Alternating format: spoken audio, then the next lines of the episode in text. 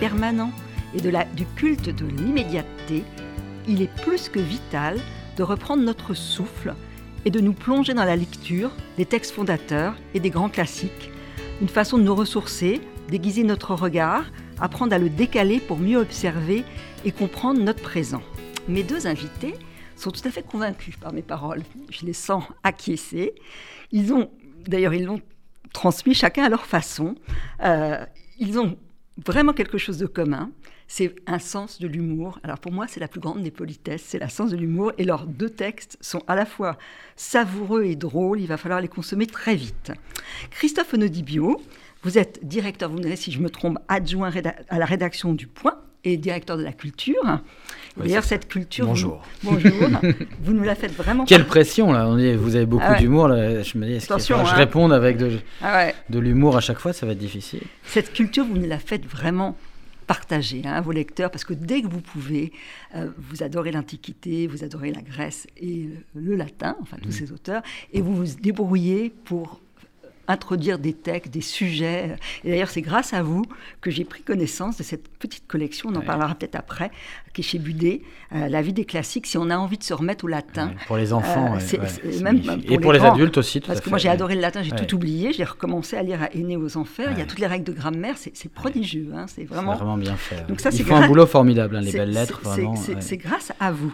Alors, dire aussi que vous êtes écrivain, et romancier, ça c'est très important avec des livres que j'ai beaucoup, beaucoup aimés.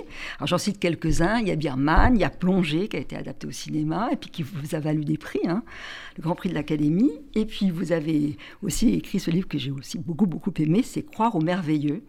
Et finalement, c'est croire aux mythologies, à la Grèce, à ce monde oui, qui est sous nos pieds. Oui, c'est pas les faits et les corrigans, c'est le, oui, le merveilleux que, que, procure justement aussi la fréquentation des textes anciens qui, mmh. qui réenchantent totalement le mmh. présent. Et ça n'a rien de passéiste, hein, je pense que pour Sean, on en parlera aussi. Mais voilà, ça, ça, réveille le présent et ça aide à, à forger le futur. Et c'est ça qui est merveilleux. Alors là, vous allez nous parler entre autres de ce livre qui a été publié aux éditions de l'Observatoire, qui s'appelle La Minute Antique. Et le sous-titre est totalement explicite quand les Grecs et les Romains nous racontent notre époque. Et c'est euh, extrêmement drôle, c'est jubilatoire, il y a des pépites, et on voit toutes les travers de, notre société, c'est que tout est en germe, hein, là. Euh, euh, on, citera ça, la rumeur, les féminicides, le rôle MeToo est déjà ah présent dans l'Antiquité. Et puis surtout, ce livre donne envie de relire les textes. Homère, par exemple, moi, j'ai envie de me replonger dans le, citer Grimal, son dictionnaire de la, euh, de la mythologie grecque et, romaine. Enfin, c'est passionnant. Hum, alors, Sean, en face de vous, Sean James Rose. Alors, vous êtes journaliste littéraire, critique d'art, je ne me trompe pas Ça va jusque-là Et aussi romancier. Alors, j'en cite vos deux, deux, romans que j'ai beaucoup aimés, Et nos amours et les meilleurs le meilleur des amis. C'est Zweig, hein c'est la confusion des sentiments. Je ne sais pas si vous l'avez vu. Ah oui, oui, tout à fait, j'ai beaucoup aimé. C'est un beau texte. Et puis vous avez... En 2017. Publié il n'y a pas si longtemps euh, un dialogue avec, avec François Bégodeau qui était très intéressant. Vous étiez un peu aux opposés. Euh, C'était une certaine inquiétude. Et là, vous avez... Euh, ah ben, où est-il mon livre? Il est dessous. Ah Voyez, comme quoi, hein, il est facétieux vous publiez euh, cette édition qui, je trouve aussi, est magnifique. Hein. On a le livre et les enveloppes sont magnifiques. C'est Lettre à un jeune londonien, euh, écrit par Thackeray. Euh, c'est aux, éditions Rudulme. Et, et, je dois dire qu'il est extrêmement beau. Alors, vous avez fait beaucoup de choses. Vous avez déjà traduit ce texte, qui est un texte rare, un peu connu de Thackeray. Et en même temps, et ça, moi, je ne le savais pas. Il était dessinateur au, Punch. Alors, ce ne sont pas ses dessins, mais c'est des dessins qui sont très, très jolis. Il y a, euh, comment vous appelez ça? Des culs de lampe. Des culs de lampe. Qui sont, tout est raffiné. Et puis, donc, vous avez écrit une, une, une introduction qui est très intéressante, parce que c'est vrai que traduire, c'est trahir. Et qu'en plus, là, il fallait rendre, faire comprendre ce que signifiait ce texte à des lecteurs qui ne connaissent pas l'époque. Et il faut dire qu'il était euh, contemporain et rival de Dickens, hein, et que c'est l'auteur, on y reviendra, de La foire aux vanités, euh, d'un livre très très drôle sur les snobs. On dit qu'il a trouvé le bacille du snobisme. Euh, et, donc, bon, il fallait le rendre accessible. Et, vous dites, vous avez une très jolie formule sur la traduction, vous dites qu'il fallait rendre son, le chromatisme de sa langue. Hein, à la fois rendre des noms, euh, des, des, noms de famille en anglais, les garder, et en même temps montrer la, la couleur de sa langue. Alors, il faut dire en deux mots ce que c'est. C'est un oncle, l'oncle Brown, qui est un londonien de la middle class, et qui, vous dites de lui, ça c'est un petit lien avec Christophe, qui est un Sénèque bourgeois. Voilà. Ah, et il va donner des, conseils à son jeune neveu euh, par lettre. Et son jeune neveu, faut quand même savoir qui il est. Il a un physique à mettre le feu à la tamise, comme vous deux. on y va. C'est-à-dire qu'il est très beau. voilà, c'est une périphrase. c'est très drôle comme il utilise cette expression. Il est très drôle. Et Mr. Brown, et, au fond, il y, a une, il y, a une, tristesse en lui, on y reviendra. Bon. Ah, déjà, je vais vous poser une question commune à, à vos deux livres. Vous allez me dire, le sens de l'observation. Alors moi, je vais tout de suite rentrer dans Thackeray. Il a une phrase qui est intéressante. Il a dit à un journaliste, il, n'y a pas de pensée en dehors de mes yeux. Donc il observe tout. Il observe le long de, l'époque, il observe, c'est pas les dandys, les, euh, les swells, enfin tout son univers. Voilà. Alors, vous, euh, Christophe, euh, dès le départ, vous, allez citer cette phrase, d'ailleurs que Jacqueline Romy a, à, commenter, qui est très belle chez, chez Homère, euh, où elle parle de Patience mon cœur, où il y a cette scène où, où Lys va revenir chez lui et voit Pénélope entourée de, de, tous les prétendants. Il va pas attaquer tout de suite, il observe. Fin stratège, oui. Patience mon cœur. Est-ce que c'est un dénominateur commun avec aussi l'histoire du Sphinx, où c'est l'idée du temps et de prendre son temps? Oui, oui, et l'idée, bah, enfin, pour Ulysse, Ulysse est un guerrier qui rentre chez lui, tout est occupé, effectivement, les prétendants se comportent très très mal avec sa femme, et ils sont très nombreux, donc il faut qu'ils prennent le temps.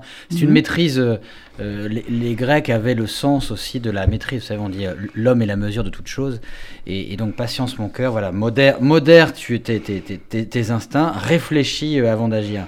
Mais le savoir et voir dont on parlait tout à l'heure pour, pour, pour, pour Sean, en fait, c'est la, même racine, hein, c'est que... Mhm vidéo, enfin oida euh, en grec, mhm. euh, vidéo, voir et savoir, c'est la même racine. Donc euh, oui, observer, observer la situation pour mieux agir ou pour mieux apprendre, effectivement. Ouais, c'est vraiment un dénominateur commun dans vos livres, leur sens de l'observation et le sens, ouais, la façon dont, dont, on observe.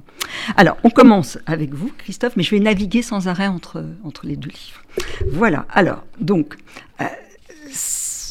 moi, ce qui m'a beaucoup amusé, déjà, savoir d'où vous vient ce goût du latin et du grec et de l'Antiquité, de l'enfance, de vos lectures de... Oui, bah, l'enfance et puis une, professeure de, de, grec. En fait, j'étais le premier de ma famille à faire du grec et du, et du latin. Et euh, j'ai eu la chance d'avoir une professeure de grec que j'aimais beaucoup, qui un jour, alors que j'étais en cinquième, euh, euh, a fait presque s'ouvrir le ciel pluvieux de Normandie pour y faire surgir une lumière que je ne connaissais pas, qui était la lumière de la Méditerranée, des mythes grecs.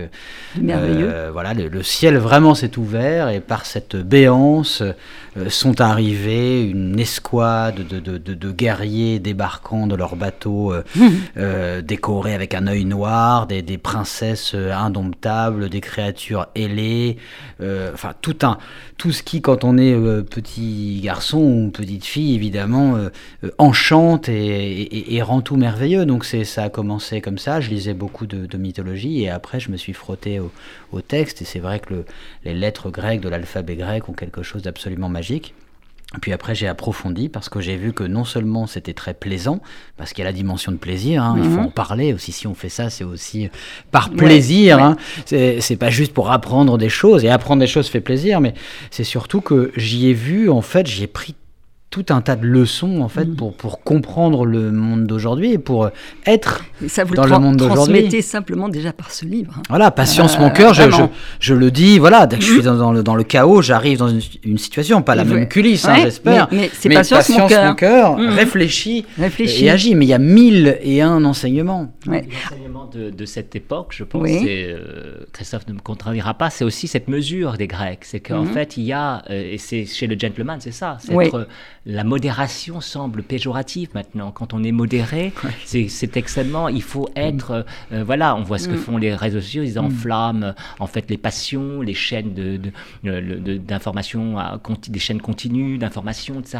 Donc en fait, l'idée c'est d'avoir la juste mesure. Et c'est exactement ce qu'est le gentleman. J'ai fait cet essai sur le gentleman. Un essai qui est très intéressant entre gentilhomme et gentleman. on en parlera. mais c'est vrai que comment en fait le mot gentilhomme est devenu gentleman. Mais c'est vrai que le gentleman en soi, c'est quelqu'un qui a une sorte de modération. Oui.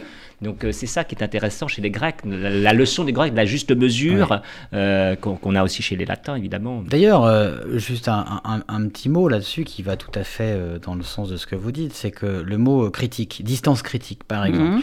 le mot critique, quand on dit crise aujourd'hui, quand on dit la crise, on a l'impression que c'est le chaos, etc. Mhm. En grec, le mot crise, c'est le, moment du jugement. Krinein, crisis, c'est le moment où on suspend justement tout pour juger pour réfléchir. Donc à chaque fois, voilà, effectivement, tête froide, même si, euh, alors, aussi beaucoup de violence hein, dans, le mm. monde, dans le monde antique, hein.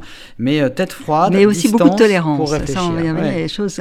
Et c'est vrai que vous livrez bataille, et vous avez tellement raison pour que ça soit réintroduit le, latin et le grec. enfin, je voudrais dire une chose euh, justement très très simple en fait. Tout à l'heure, je parlais de plaisir aussi, mais je, je, ne supporte plus maintenant le mot euh, dès qu'on parle de culture, dès qu'on parle d'enseignement, dès qu'il y a un mm. petit peu d'exigence, tout de suite les gens disent élitisme.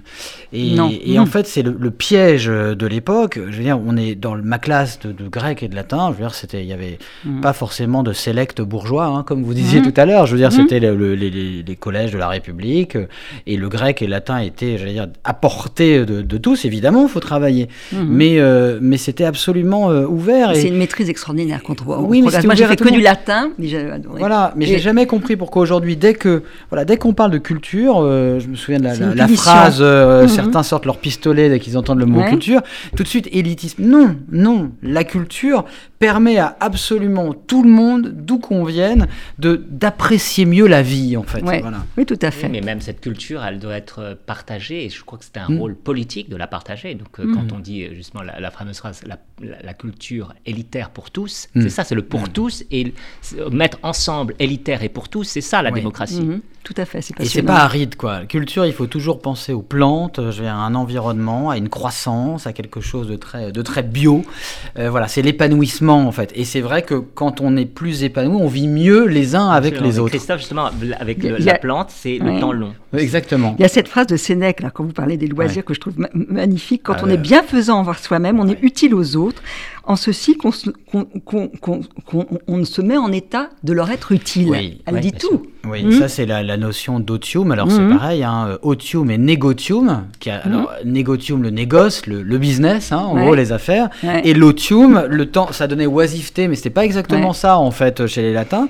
C'est-à-dire qu'un homme libre a besoin d'un temps de travail, le temps du négotium, du négoce, et le temps de l'otium, qui est pas du tout une paresse, qui est le moment où on se ressource, où on lit, où on réfléchit. Et Sénèque qui conseillait les, princes, hein, les empereurs, disait que même à très très haut niveau de responsabilité, un prince, un, un empereur devait retourner au livre à la réflexion, on pourrait dire la méditation aussi aujourd'hui, mais pour se ressourcer. Encore une fois, les plantes, l'énergie, etc. Alors, et ça, ils avaient ce principe-là. C'est drôle parce que un qui en a parlé de l'otium, c'est François Ruffin. Alors justement, je voulais en parler. Voilà, Alors François Ruffin, parce que c'est très très eh ben, drôle. C'est bien qu'il le dise. Cette scène, elle est très drôle cette partie. Alors mm. c'est vrai que vous épinglez beaucoup de politiques. Alors bien sûr, il y a Jupiter Zeus. Enfin, ah, ça, il a cherché lui-même. Hein, euh, avec les gilets jaunes. Il y a euh, aussi très très drôle pour Mélenchon.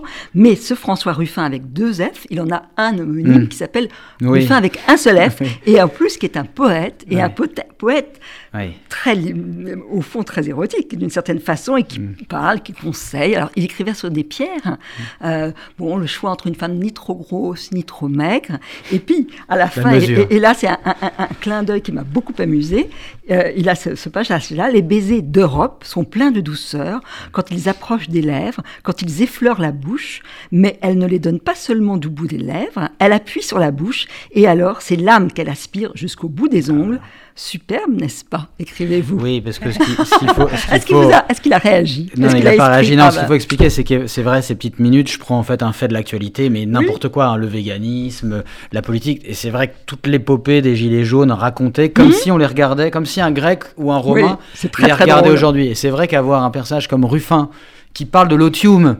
Ah, et, ben, évidemment, et qui est anti, euh, anti-européen, on a envie de lui ah, parler des baisers d'Europe, ah, qui sont doux, voilà. Et c'est vrai qu'il avait qu'un, oui, il a deux F alors que l'autre n'en a qu'un. Alors on va s'attacher à quelques, quelques séquences, mais dire quand même que notre monde est, complètement euh, représenter là, c'est que ça soit la souffrance animale, l'écologie avec Virgile, euh, le danger de la connaissance, Google, ça j'ai trouvé ça formidable, les, sirènes, de, de, Homer, euh, sur les vacances on en a parlé, des robots qui sont des automates. Bah, les robots étaient inventés effectivement par, les, par les Grecs. Le premier drone en fait, euh, on en trouve la trace dans des textes anciens, ouais, c'est Héphaïstos, mmh. le dieu forgeron. Les paradis, c'est ça, hein, c'est la, rumeur hein, qui, est là, le football, enfin bon, il y, a tout. Oui, parce que sur, sur, sur Ulysse, très, très rapidement, c'est vrai que les sirènes, on parle toujours du chant des sirènes. Alors en fait, elles envoûteraient les marins par la, beauté de ce chant et on aurait envie de se jeter à la mer et, on en mourrait. On a oublié une partie. Elles, mhm. elles, promettent en fait, elles disent vraiment, euh, elles promettent en fait la connaissance totale. C'est presque faustien en fait. Mhm. Et, justement, l'idée que la connaissance totale mhm. est mortelle. Eh bien, c'est ce que nous promet aujourd'hui Google. Savoir tout, ou la possibilité de tout, tout, tout savoir. Goethe l'a reformulé mhm. après avec Faust. Mais effectivement, les dangers. Au fond, les sirènes d'Ulysse sont déjà la préfiguration du, du savoir total de, de, Google, qui en plus veut mhm. savoir des choses de nous. C'est ça qui est terrible. Dire, on est viré du paradis à cause de ça, parce que c'est l'arbre de la connaissance, et pas de, ni de la luxure, ni du. Voilà, ni du. Mhm. C'est ça, exactement. C'est l'arbre de la connaissance qui a fait que Adam et Ève ont été euh, justement chassés du paradis. Alors, dans toutes les curiosités, il y a tellement qu'il va falloir que je trie d'une façon terrible. Dites-nous un mot sur Tirésias.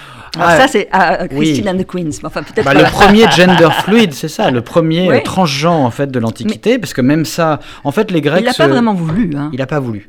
En fait, Zeus et Hera, sa femme, se disputaient pour savoir qui de l'homme ou de la femme a le plus grand plaisir sexuel. Mmh. Vraiment, on en parle mmh. encore aujourd'hui hein, pour savoir. Eh bien, Tirésias euh, est convoqué parce que Tirésias a eu la chance, parce que c'est vraiment une chance, de, de vivre en fait euh, 7 ans dans, dans le corps d'une femme, et mhm. donc d'expérimenter parce qu'il avait vu deux serpents qui qui, oui, y a de la magie, hein, voilà, et en fait on doit pas voir ça. Toutes les sorcières partout. Exactement, il y a beaucoup de magie, et donc il est devenu, il a été puni pour avoir voir, vu ça, et il est devenu une femme. Et donc évidemment, quand il s'agit de savoir qui connaît le plus grand plaisir sexuel, bon, on fait venir celui qui a connu les, les, les, les deux vies, donc les deux plaisirs, et en fait Tirésias répond que c'est la femme, et dix fois plus. Donc, euh, et donc, Héra, furieuse qu'il ait livré le secret des femmes, donc qui ont un plaisir tellement plus important que celui des hommes, euh, le rend aveugle. Et Zeus dit, écoute, je peux rien faire, je peux pas défaire ce qu'a fait Héra, mhm. mais en revanche, je te donnerai le don, non pas de pas voir physiquement, mais de voir dans l'avenir. Donc c'est ainsi que, que Tiresias devient le, le, plus grand devin de l'Antiquité. Mais enfin, tout ça pour dire que ça a été, euh, à l'heure où aujourd'hui on réfléchit mhm. sur, le, sur le genre, sur l'identité, euh, eh bien Tiresias a été le premier gender fluide ah, ah, de, euh, voilà, de, de, l'histoire du monde. Voilà, en tout cas, le premier, j'en sais rien, mais la première trace écrite, ouais, elle est là et, elle est euh, grecque puis latine. Ah, beaucoup d'histoires atroces dans ce, dans ce livre, dont la princesse Philomène, ah qui a été violée d'une façon abominable, on lui a coupé sa langue. En plus, il faut savoir que c'est quand même le mari de sa sœur qui a fait ça et qui lui a coupé la, langue pour l'empêcher de parler et surtout l'a enfermé dans une bergerie. Et il y aura une vengeance atroce. Mais je vais vous parler d'autre chose. Hmm. C'est le silence des femmes, en le fait. Silence des femmes. Pourquoi les femmes ne parlent pas? Hmm. Parce qu'elles elles ont été violées bah Parce qu'en fait, il y a eu cette petite princesse Philomène qui, à qui on a tranché la langue pour ne pas qu'elle raconte l'abus dont elle avait été victime. Alors, Mais là, on a fait une tapisserie avec un fil C'est une transition, justement. Elle va tisser ça et elle va faire, faire connaître à sa sœur, qui, voilà, qui va se venger. En fait, elle fait une tapisserie avec un fil rouge, donc c'est pas le fil Twitter, c'est le fil rouge. Et tapisserie, c'est très important pour l'autre histoire. C'est au départ une histoire de jalousie, finalement, entre Athéna et Arachné, qui est une mortelle, Arachné, et qui tisse admirablement bien. Et elle dit qu'elle euh, euh, tapisse euh, mieux qu'une déesse. Et ça revient aux oreilles d'Athéna, qui est très jalouse, et qui va, elle, symboliser les dieux de l'Olympe, et euh, Arachné, qui est très courageuse, va faire une tapisserie où elle va montrer les dieux de l'Olympe en prédateurs. Mm. Et c'est extrêmement violent. Donc mm. c'est l'idée des caricatures mm. quand même. Et, et, et, et, on voit, alors il y a une description, alors je ne sais plus qui a fait cette description. Euh, voilà, on, voit que bon, Jupiter, Jupiter est, sous les traits d'un satyre, il engrosse des jumeaux, les jumeaux de la belle Nictéide, Neptune, enfin c'est bah, effroyable. Et il y aura une sanction. La sanction, c'est qu'elle va devenir une araignée. Oui. on ne supporte pas la concurrence. Ouais. En et, fait, et, euh, non, mais on ne supporte pas l'idée de, se moquer. Oui. Alors on supporte pas l'idée de se moquer, en même temps les dieux de, de, de l'Olympe passent leur temps à être moqués par les, par les mortels. En fait ça nous rend aussi, l'Antiquité nous donne aussi des leçons sur notre propre rapport à la mhm. religion. Mhm. C'est-à-dire que euh, en fait les dieux, déjà les dieux de l'Olympe se promènent parmi les, les mortels, hein, euh, mhm. voilà, soit parce qu'ils convoitent une, une mortelle ou un mortel d'ailleurs, Ganymède aussi par exemple. Mais on, on passe, on passe Déjà, ils sont humains. En fait, ce sont des dieux trop humains, qui euh, trompent leurs femmes, euh, qui font n'importe quoi, qui sont infidèles au possible, qui se disputent, etc. Et, donc, c'est un rapport. Ils sont pas du mhm. tout mythifiés. Et donc, les Grecs ont un regard totalement, euh, puis les Romains ensuite, totalement libéré, en fait, sur le monde de l'Olympe. Ce qui fait qu'on les sacralise pas du tout. Et ça met très à l'aise, en fait, avec la religion. la violence, est la même que celle des humains. Bah, aujourd'hui, on n'ose plus rien dire sur les religions. Et bien, justement, on devrait prendre. Euh, il n'y a jamais eu de guerre de religion chez les, dans, le monde antique. On se bat pour ah plein de raisons, mais jamais, euh, il n'y a jamais de guerre de religion, jamais de conflit entre les religions. Et ça, parce que le rapport au Dieu est beaucoup plus, j'allais dire, décomplexé, mm. beaucoup plus simple. effectivement, on nous raconte cette histoire où une déesse se venge, mais enfin, la tapisserie, elle a été faite et elle est décrite, donc elle existe. Elle existe. Et donc, voilà, on caricature les dieux, et effectivement. Et vous montrer vraiment, euh, au fond, un peuple qui quand même le peuple de la tolérance. Alors il y a plusieurs euh, histoires, dont celle de, Romulus et de la Fondation. Où ah, ça, c'est quand même très bon. La c'est magnifique. C'est que chacun va jeter une poignée de la terre d'où il vient. Et je voudrais lire quand même cette phrase. On va passer à Sacred, euh, qui a été prononcée en 300, 384 avant Jésus-Christ. C'est le préfet de Rome qui dit ça à l'empereur. Chacun a ses coutumes, chacun a ses rites. Nous contemplons tous les mêmes astres. Le ciel nous est commun. Le même univers nous entoure, qu'importe par quel chemin chacun recherche, en fonction de son propre jugement, la vérité, hmm.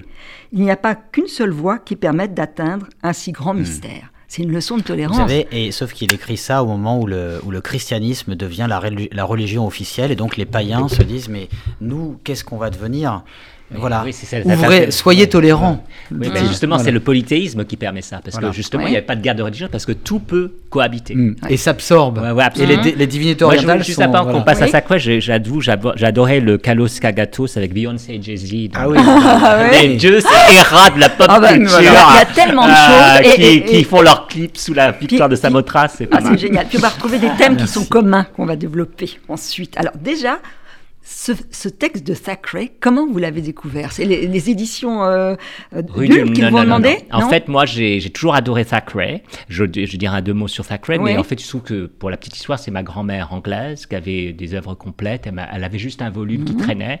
Il y avait le livre des snobs dedans et il y avait euh, ce livre que j'ai extrait parce que ce sont comme c'est le contemporain de Dickens c'est comme ils sont tous feuilletonistes en fait et mhm. donc en fait il avait une chronique comme Christophe vous voyez euh, il avait une chronique et il avait plusieurs chroniques parce qu'il avait plusieurs pseudonymes ah, et en fait euh, j'ai extrait ces lettres parce que ce volume s'appelait Voyage récit croquis de Londres mhm. et en fait il y avait d'autres mais ça c'était plus cohérent pour moi de le faire en un seul volume de lettres et c'est mhm.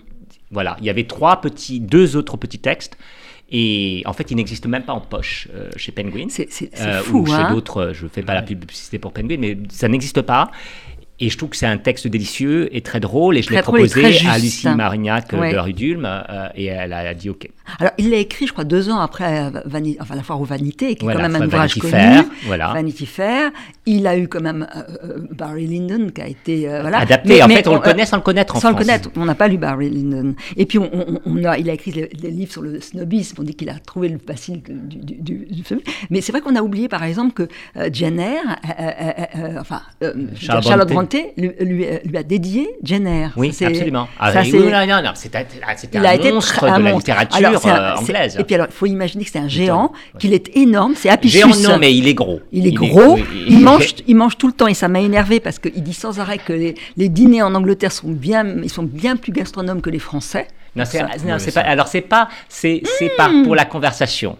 C'est pour la conversation. Oui, mais quand même. Parce qu'en fait, que mm. parce qu'en fait, c'est en fait c'est la conversation peut-être un peu d'ancien régime peut être transportée en Angleterre, alors qu'avec Napoléon, ça c'est en fait Napoléon a, comme on a mm-hmm. vu, a reséparé les mm. genres. Mhm. Alors que le, grand génie de la culture française, c'était justement le mélange des genres, des mhm. femmes et des hommes, etc. Et Napoléon, on sait, ce qu'il a dit à Madame de Staël, c'est que quand il demande quelle est sa femme préférée, quelle est son femme idéale, c'est celle qui fait le plus d'enfants. Vous voyez déjà le genre de, vision euh, de la femme qu'il avait. Il détestait Madame de donc euh, c'est pour ça. Mais sinon, euh, non, non, il dit que c'est surtout parce qu'il y a des dîners et que c'est dans les dîners qu'il y a une conversation et, là on peut se déployer l'amitié aussi. Alors, on, sent dans ce livre, d'ailleurs vous le dites que la, camarade revient souvent, il y a une douleur quand même en lui, même s'il est très très drôle, facétieux, il est witty, mais donc il est né à Calcutta, il adorait sa mère, donc il a été arraché de, sa mère euh, en venant à Londres, et puis il a eu une femme, une jeune Irlandaise ravissante, et elle est devenue folle, elle est morte 40 ans après lui, donc on sent qu'il y a quand même une faille, ça rend d'ailleurs son, son, texte très, je trouve très très intéressant. Il a aussi plusieurs fois, il, a dû se refaire. Alors moi ce que j'ai beaucoup aimé déjà, c'est sa lucidité, et puis il dit tout de suite à son, son, jeune neveu, qui est un apprenti avocat, hein, voilà, euh, il ne veut pas s'immiscer dans sa vie. Je, le cite. La jeunesse mérite tout autant de respect que le grand âge. Il est des sujets où vous, jeunes gens, êtes supérieurs. Je ne cesse de le clamer aux personnes qui ont atteint le nombre de mes ans, quand elles s'occupent de leurs enfants. Laissez-les donc tranquilles. Arrêtez de vous mêler de leurs affaires. Ils se débrouillent très bien tout seuls. N'insistez pas pour mener leur barque et manœuvrer avec vos rames dans leurs eaux. Donc il est très subtil. Il va l'orienter, il va lui, lui dire des choses importantes, mais au-delà. Alors, c'est vrai qu'il a l'idée, bien sûr, de la politesse. Alors, il sait où il est. Hein, il sait sa place. Et pour lui, le plus gros défaut du monde, c'est de tricher. Alors, quelle que soit la tricherie, c'est-à-dire qu'on est invité à un dîner, il faut y aller à pied, il ne faut pas louer une calèche, ça n'a aucun sens. Faut, quand les gens partent en vacances, on n'a pas beaucoup d'argent, on part pas en vacances, on triche pas en fermant les volets, parce que là, c'est du mensonge. Et les vêtements. Alors ça, je voudrais que vous nous parliez un peu des vêtements. Parce que, alors d'ailleurs, il parle de, euh, dans la mythologie, quand on s'habille bien, ça a un sens. Oui, bah, il dit qu'en fait, déjà, s'habiller bien, c'est une politesse par mhm. rapport à l'autre. Il faut être, disons, en, en adéquation avec l'autre, et c'est une forme de politesse c'est que quand, euh, justement, dans, dans les galas, etc., si on, aujourd'hui, si on se met des smokings, ou même pas des smokings, mais par exemple, même le 31, si on se met sur, le 30, sur son 31, justement, euh, euh, c'est pour justement faire honneur à l'autre qui nous reçoit et ne pas venir négliger. C'est une forme de politesse mhm. que, de, que de, se bien, de se bien s'habiller, en fait. Voilà, Alors, il se moque beaucoup des hommes qui portent des boucs. Oui, parce que ça, c'est comme il est bourgeois, les boucs sont en fait l'apanage des aristocrates. Mhm. Alors, il cite, je, cite un passage qui est très très drôle, euh, au théâtre, et là, il y a un, lord, Lord Hugo. Euh, eh bien, ce Lord Hugo aborde un bouc. Il affiche un sourire trahissant une parfaite vacuité. Ses fiers favoris encadrent de leur frisottis une expression des plus belles et des plus stupides. Fais donc le calcul et imagine-toi ce que coûte d'entretenir ce simple ornement au menton. Observe chaque article composant son aimable panoplie de gentilhomme, bien fat, il faut le dire, et reconnais combien il était absurde de vouloir l'imiter. Regarde ses mains, euh, ses petites mains dans leurs gants ajustées qui pendouillent sur le report capitonné de sa loge, aussi délicate que celle d'une femme, ses bracelets jarretières qu'il a relevés jusqu'au coude ont des fermoirs en pierre précieuse, rubis et autres gemmes ruissellent en arabesque sous son plastron, et je, ne continue pas. Et lui, il dit, nous, quand on va au spectacle, c'est pour apprécier le spectacle. Et on, s'est fait offrir par le rédacteur en chef de place, quand même, il a hein. dit. Ouais, ça, et, là, voilà. et, donc voilà, c'est ridicule. Donc euh, tout ce qui est pompeux, tout ce qui est hors de la justesse, ça, il ne le supporte pas. Alors, moi, je voudrais un petit peu, alors maintenant, vous faire participer sur des thèmes communs. Lui, il va parler beaucoup des femmes, et je trouve d'une façon très intéressante, parce que en effet, il a un côté un peu paternaliste par des moments. Il va dire que les femmes elles doivent être protégées comme des enfants, mais en même temps, il a cette idée que l'amour ne dure pas euh, et que bon euh, et, et qu'il conseille à son neveu de trouver une femme joyeuse et au fond, la fin de la, vie et de l'amour, c'est se sourire l'un à l'autre sous nos bonnets de nuit. C'est très drôle. Bah, il dit toujours, il dit aussi, par exemple, trouve-toi une femme qui soit une amie, hmm. parce que euh, la passion euh, s'en va et la femme reste. Il faut de l'amitié. En, fait, donc, il faut une forme d'amitié et, toujours avoir de l'humour qui est le rayon de soleil du foyer. Et en même temps, il, accuse les hommes. Il dit que les hommes sont des tyrans, euh, qui sont vaniteux, euh, que les femmes sont intelligentes, mais elles doivent finalement se soumettre. et qu'il a cette phrase chacun pour soi, Dieu pour tous. Et donc, il, dit efforce-toi d'être un, un, un, ladies boy ou un ladies man, on dit. Ladies man. Lady boy, c'est autre chose. c'est plus trans. Voilà. et, moi, je voudrais revenir sur cet épisode qui est terrible. C'est Achille et la reine des Amazones. Ah oui, Panthésie. Bah oui, est-ce que oh, oui, mais comment vous dites la définition des Amazones bah, Les Amazones, ça c'est très intéressant. Il y a eu plusieurs, donc ce peuple, voilà, ce, ce, peuple de femmes, il y a eu plein d'étymologies. Pentésilée, elle. Voilà, hein Voilà, d'ailleurs au festival d'Avignon, euh, y, a, y a, on verra une Pentésilée d'ailleurs sur sur scène. C'est vrai. Quoi, le mythe des Amazones est toujours euh, toujours actuel. Non, les Amazones, l'histoire d'Achille et des Amazones, c'est terrible parce que c'est l'idée euh, quand même que que les femmes ne peuvent pas être excellées là où les hommes excellent, c'est-à-dire mmh. dans la guerre guerre. c'est une reine, une guerrière magnifique, et elle se bat sur le champ de bataille, et Achille, qui est du mhm. côté grec, elle se bat aux côtés des Troyens. La voix est agacé, est tellement agacé par cette femme qui se bat comme une lionne, qui mhm. tue des hommes, qui les terrasse, etc., euh, qu'il va la tuer, et à peine a-t-il enlevé son casque, qu'il est subjugué par sa beauté, et, elle meurt dans ses bras, et c'est vraiment l'histoire d'amour euh, ah ratée. Ces deux auraient fait un couple, bah, justement, les Jay-Z et Beyoncé. Il euh, éclate en sanglots. Oui, et c'est une sorte de rencontre, de cristallisation amoureuse qui arrive juste trop tard, parce qu'en fait, ils étaient ils étaient semblables, quoi. Mhm. Et ce qui est fou dans cet euh, épisode aussi raconté de la mort de Penthésile mhm. aussi, alors elle a été racontée plusieurs fois, c'est qu'il y a une sur les murailles de Troie, il y a tout un, un, petit peuple de femmes qui mhm. regardent justement, et certaines, les jeunes filles disent ah mais comme elle se bat bien Penthésile etc. Et il y a les vieilles qui sont là qui disent non une femme doit aller à la cuisine etc. Elle est là pour le foyer, euh, rentrez chez vous à vos quenouilles, à vos alors c'est l'équivalent euh, des métiers à tisser de l'époque. Et en fait on voit déjà en fait, les jeunes, les, les je vais mhm. pas dire les futurs MeToo, mais euh, les jeunes filles qui veulent absolument euh, la parité. Déjà, déjà il y a la pensée quand même. On est, on est quand même égal des hommes. Hein, égal des hommes. Égal des hommes. elle est, elle est déjà comme déesse. Elle est, oui. surprenante parce que quand même c'est une guerrière aussi. C'est une guerrière, mais elle n'a pas d'enfant. Elle est vierge. Ah oui, c'est ça. Elle est vraiment hors hors champ des, des, femmes. De la féminité. Exactement. Elle est née seule, sans femme, de la tête de son. voilà. Et c'est vrai, c'est un principe féminin, mais comme Artemis, euh, elles sont en dehors de.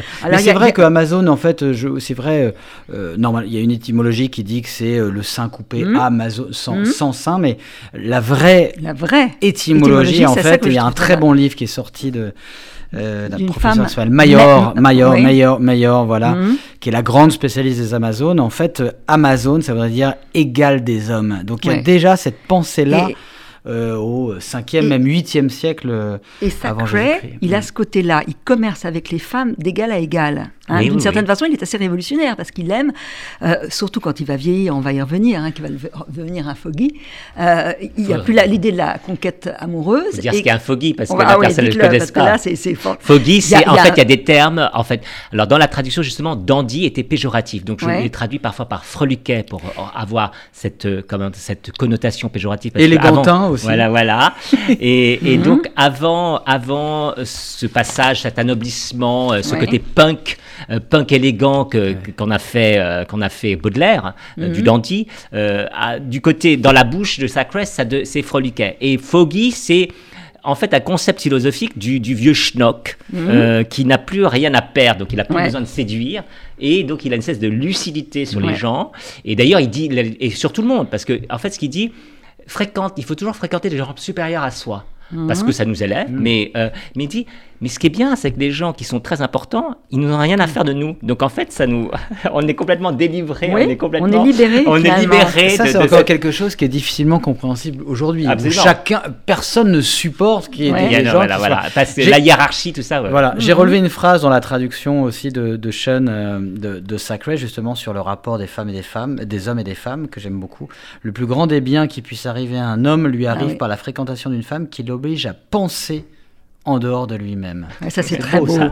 Oui, oui, oui. Et il dit à un moment aussi, il a une formule, j'ai oublié, pas, que c'est pas. Euh, qu'elle adoucit les mœurs. oui, oui, oui. Hein, elle, elle, a, elle, a, un effet polissant ouais, sur la polissant, voilà. Polissant, oui. Ça, c'est très. Ah oui, oui, parce qu'il est il, est très intéressé quand il parle aussi de la vieillesse. Donc il y a deux passages. Il y a un passage qui est terrible euh, où il sort d'un bal et il se regarde dans la glace, une glace, tout d'un coup il voit son, image et il se dit que ma vieille baderne, fait qu'il peut plus sortir, c'est plus possible. Et puis après, quand il va accepter d'être un vieux foggy, euh, il va avoir cette sorte de libération justement. Hein.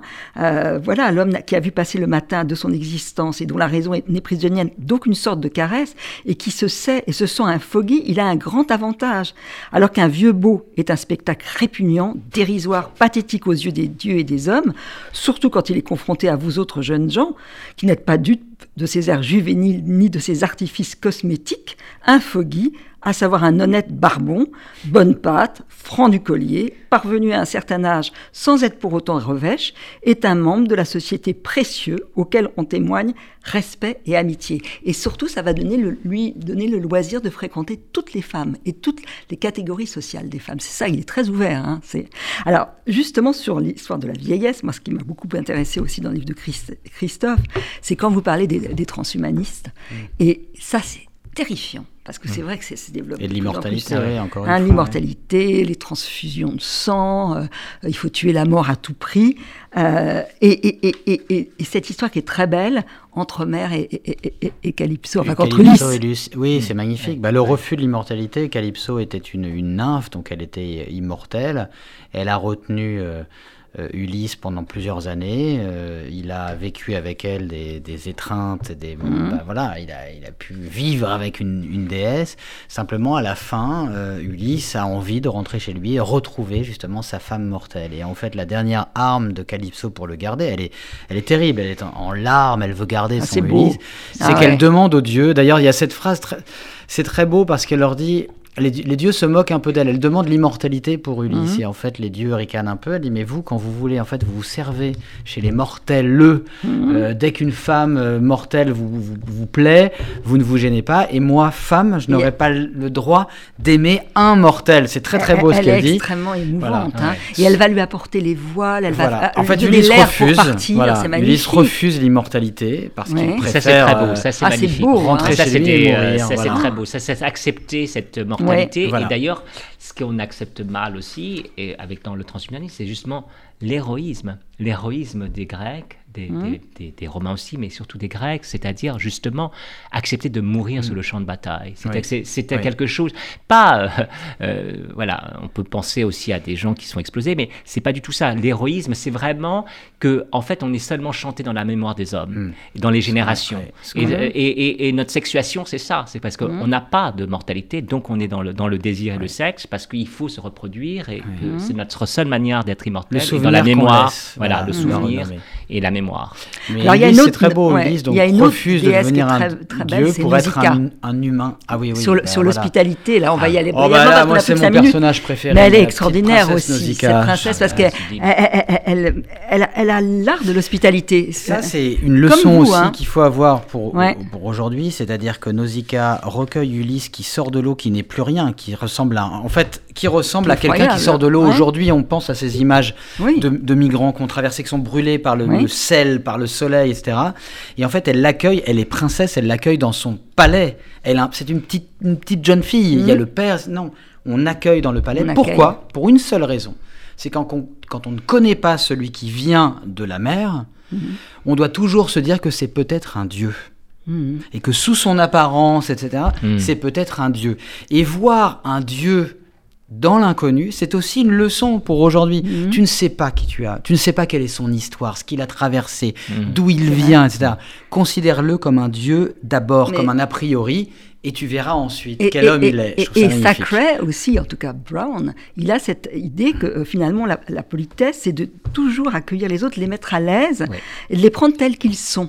Il a une ouverture d'esprit quand même. Et ah je oui, immense, en fait, hein. c'est de mettre à l'aise. c'est ça, la En fait, c'est être toujours face à quelqu'un qui est un, moi, je le fais dans cet essai sur la politesse mmh. et sur le gentleman.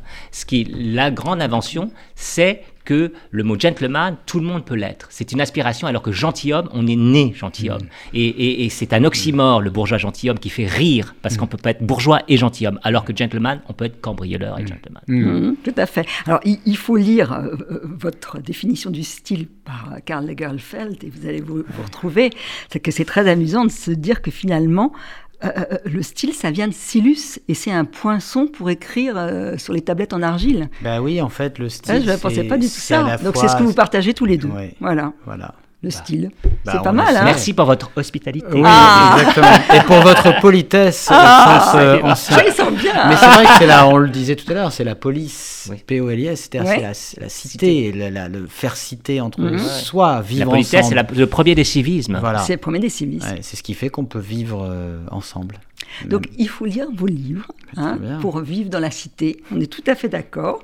Donc euh, l'édition de Sean James Rose sur euh, The Thackeray, lettre Préfacée par Marc Porret, hein, très grand qui, est très, qui est très intéressant. Grand, ah, grand, anglicisme. J'ai adoré sa, sa, préface. Et puis Christophe Onedibio, La Minute Antique. Alors ces deux livres, on apprend énormément de choses. Donc il faut les lire.